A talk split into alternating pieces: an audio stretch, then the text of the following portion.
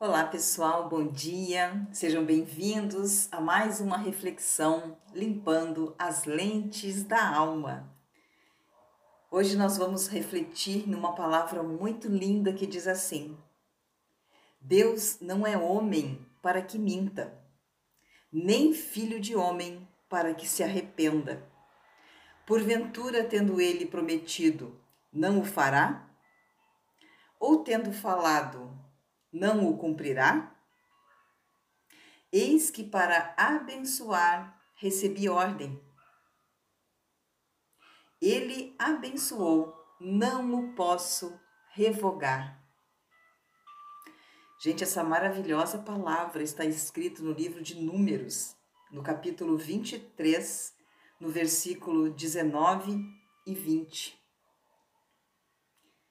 Aí vem a questão, né? Se nós conhecermos as promessas de Deus, se nós conhecermos a verdade de Deus, se nós conhecermos de fato a Deus, como que a nossa vida vai dar errado? Não tem como. Não tem como. Nós não podemos avaliar a Deus como nós avaliamos o ser humano. Nós não podemos julgar a Deus como nós julgamos o ser humano. Nós não podemos nivelar a Deus pela sabedoria humana. Nós precisamos respeitar a hierarquia. Ele é o nosso Criador, ele é o nosso Pai ele é o nosso Senhor. Nós precisamos nos colocar humildemente no nosso lugar e entender que tudo que Ele fez e que Ele faz é para o nosso bem. Mesmo que a gente não entenda nada, se nós tivermos consciência de que tudo o que Ele faz é bom, nós com certeza teremos uma vida infinitamente melhor do que a que temos hoje, independente do nível da minha vida. Eu sempre posso avançar, eu sempre posso melhorar, eu sempre posso potencializar todas as áreas da minha vida. Vou repetir o que está escrito no versículo 19 diz assim, então, do capítulo 23 do livro de Números, no Antigo Testamento.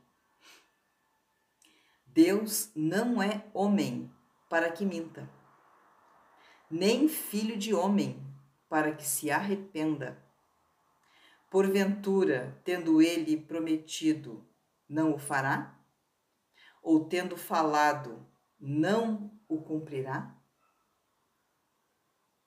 Se Deus deixou as promessas, se Deus deixou a Sua palavra, é para que nós venhamos a conhecer a vontade de Deus, conhecer os desejos de Deus, os projetos de Deus, os feitos de Deus nas nossas vidas, na vida de toda a humanidade, desde o dia da sua criação.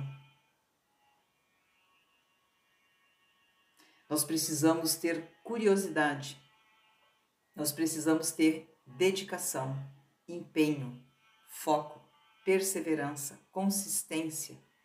Nós precisamos sim nos aplicar em conhecer o nosso Senhor. Gente, isso é tão lindo, é tão maravilhoso, é uma bênção tão grande na vida da gente, que só quem prova só quem se entrega, só quem se permite consegue usufruir, desfrutar de tamanha bênção, de tamanha riqueza, de tamanha maravilha. Isso é glorioso, é, é incrível, é algo assim que realmente fala fundo, fala forte com a nossa essência. Assim como o nosso corpo precisa de nutrientes, precisa de alimento, precisa de atividade física, precisa de sol, precisa de banho, de água.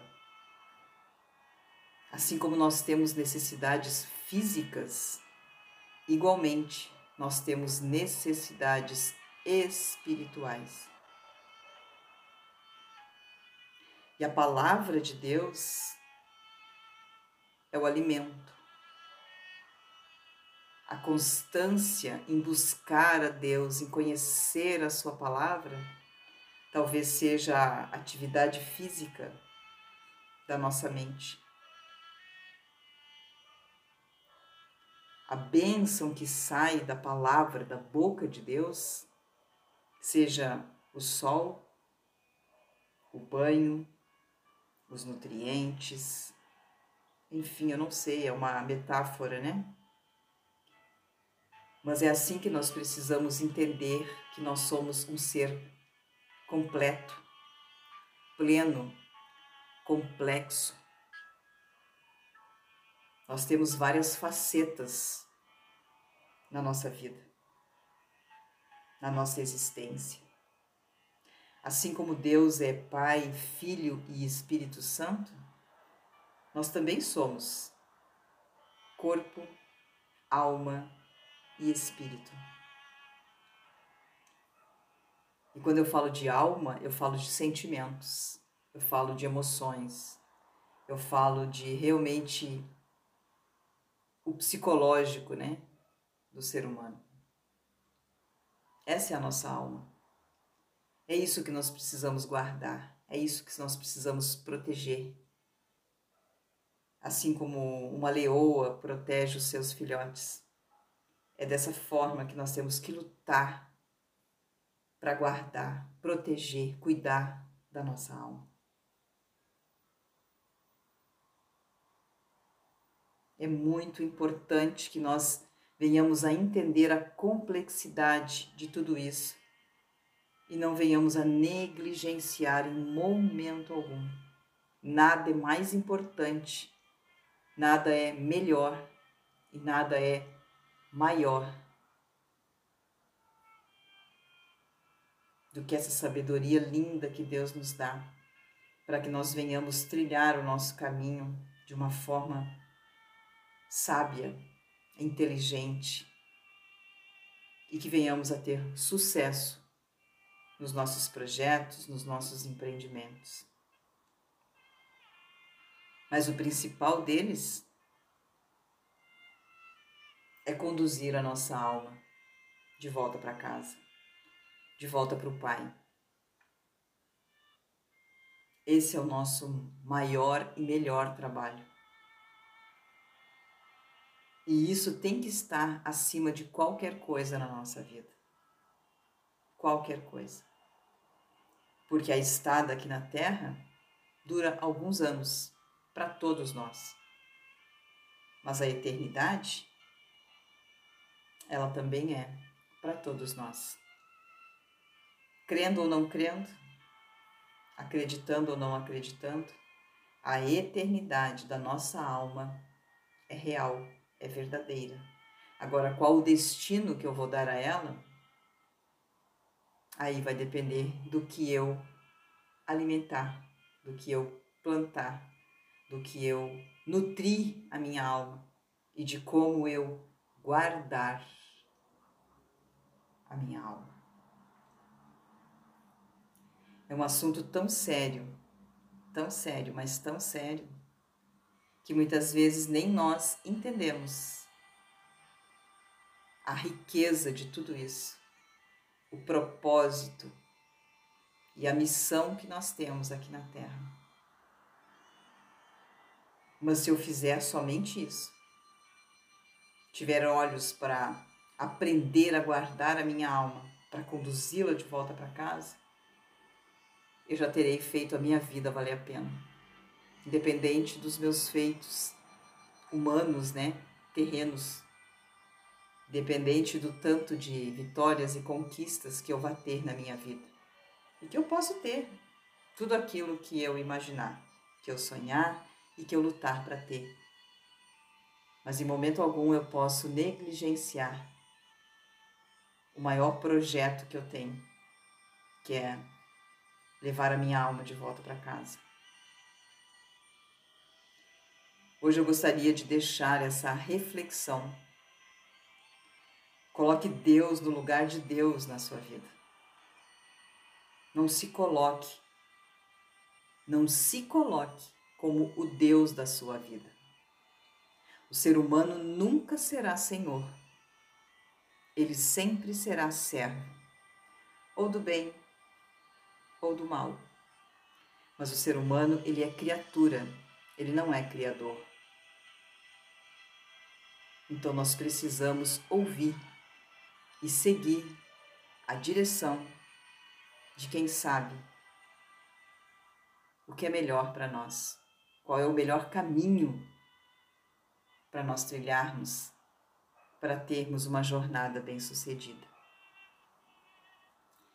Eu vou ler mais uma vez e eu quero que você agora feche os seus olhos e deixe essa palavra gravada nas tábuas do teu coração. Que essa palavra guie os teus dias, guie a tua vida e conduza o teu ser. Que o Espírito Santo tenha liberdade, liberdade em você nesse momento. Feche os seus olhos, inspire profundamente. Abra os seus ouvidos. Silencie a sua mente para que você faça uma escuta de qualidade e que essas sementes sejam plantadas em solo fértil dentro de você nesse momento. Deus não é homem para que minta, nem filho de homem para que se arrependa. Porventura, tendo ele prometido, não o fará? Ou tendo falado, não o cumprirá? Eis que para abençoar recebi ordem. Ele abençoou, não o posso revogar. Deus abençoou a humanidade. Deus abençoou todos aqueles que crerem nele. Quem sou eu ou quem somos nós para revogar? Ele nos fez para abençoar. E é nessa fé em obediência ao meu Deus, ao meu Senhor, a essa palavra gloriosa que tem vida e poder. Eu, Andréa, te abençoo pelo poder do Pai, pelo poder do Filho, pelo poder do Espírito Santo e em nome do Senhor Jesus. Seja a própria benção. Reflita sobre isso e nos vemos amanhã para mais uma meditação do Limpando as Lentes da Alma.